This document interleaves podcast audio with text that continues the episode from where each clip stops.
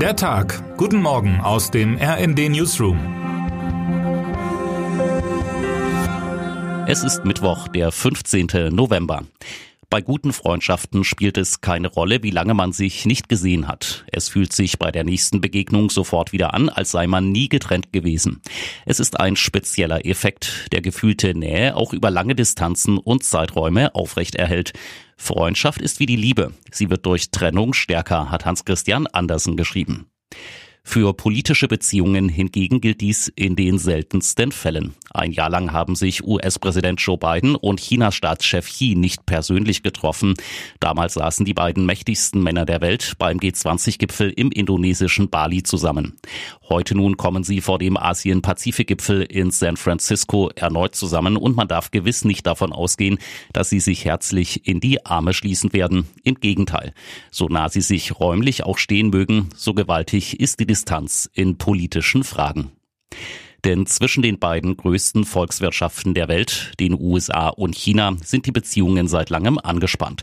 Das verrät schon der Themenzettel für das Gipfeltreffen. Ziel sei es, den Wettbewerb beider Länder verantwortungsvoll zu gestalten, Kommunikationskanäle zu sichern und ein Abdriften in einen Konflikt zu vermeiden, hieß es. Mit anderen Worten, man ist bemüht, sich gegenseitig nicht an die Gurgel zu gehen. Man will noch nicht alle Taue kappen und sich immerhin nach Möglichkeit nicht wirtschaftlich oder gar militärisch bekriegen. Es sind Minimalziele. Bange Blicke gehen in diesem Zusammenhang nach Taiwan. Schon ein friedliches zeitweiliges Management des Taiwan-Konflikts wäre in diesen düsteren Zeiten ein großer Schritt für die Menschheit, schreibt mein Kollege Matthias Koch in seinem Kommentar zum amerikanisch-chinesischen Gipfeltreffen. Manchmal funktioniert Politik eben doch wie eine Freundschaft. Solange man noch miteinander reden kann, ist nicht alles verloren. Die schwedische Klimaaktivistin Greta Thunberg ist auf bestem Wege, ihr globales Renommee zu verspielen. Die bislang weithin respektierte und bewunderte Ikone der Umweltbewegung hat nach den barbarischen Attacken auf Israel mit 1400 unschuldigen Toten aus Gründen, die nur sie kennt, kein Wort des Bedauerns über die Hamas-Morde verlautbaren lassen. Stattdessen wirbt sie für die Sache der palästinensischen Seite. Die internationale Organisation von Fridays for Future behauptete bei Instagram gar, die weltweiten Medien seien von imperialistischen Regierungen finanziert, die hinter Israel stehen. Man sprach von einer Gehirnwäsche und bezeichnete Israel als Apartheidssystem. Der Präsident des Zentralrats der Juden in Deutschland, Josef Schuster, kritisierte Thünberg als zumindest naiv und vielleicht sogar antisemitisch. Bei Welt TV sagte er, dass sie sehr, sehr naiv ist, steht, glaube ich, außer Zweifel. Antisemitismus zu unterstellen ist immer ein schwerer Vorwurf. Aber das, was ich hier erlebe, da bin ich sehr nahe bei diesem Vorwurf.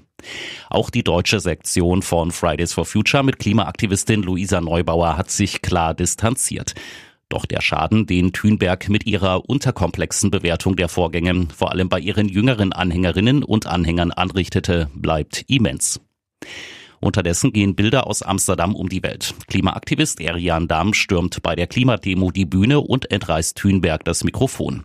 Er fühle sich missbraucht, erklärte er hinterher, wenn die Schwedin über Palästina spreche, statt sich auf ihr Kernthema zu konzentrieren, den Klimawandel.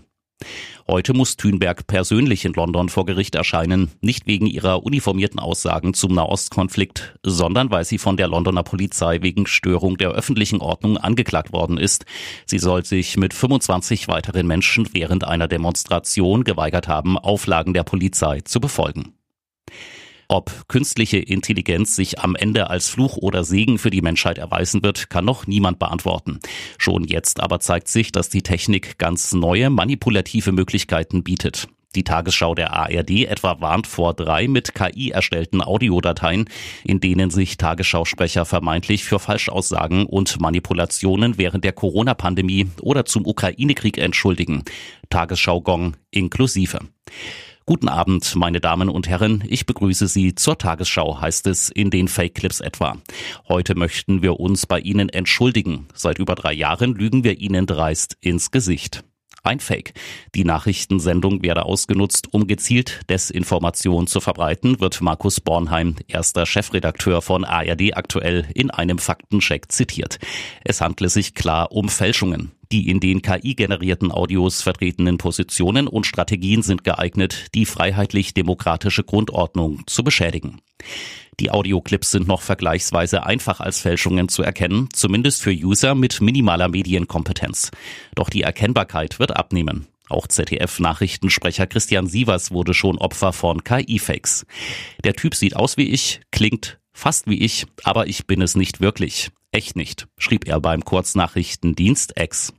Und jetzt wünschen wir Ihnen einen guten Start in den Tag. Autor Imre Grimm, am Mikrofon Philipp Rösler. Mit rnd.de, der Webseite des Redaktionsnetzwerks Deutschland, halten wir Sie durchgehend auf dem neuesten Stand. Alle Artikel aus diesem Newsletter finden Sie immer auf rnd.de slash der Tag.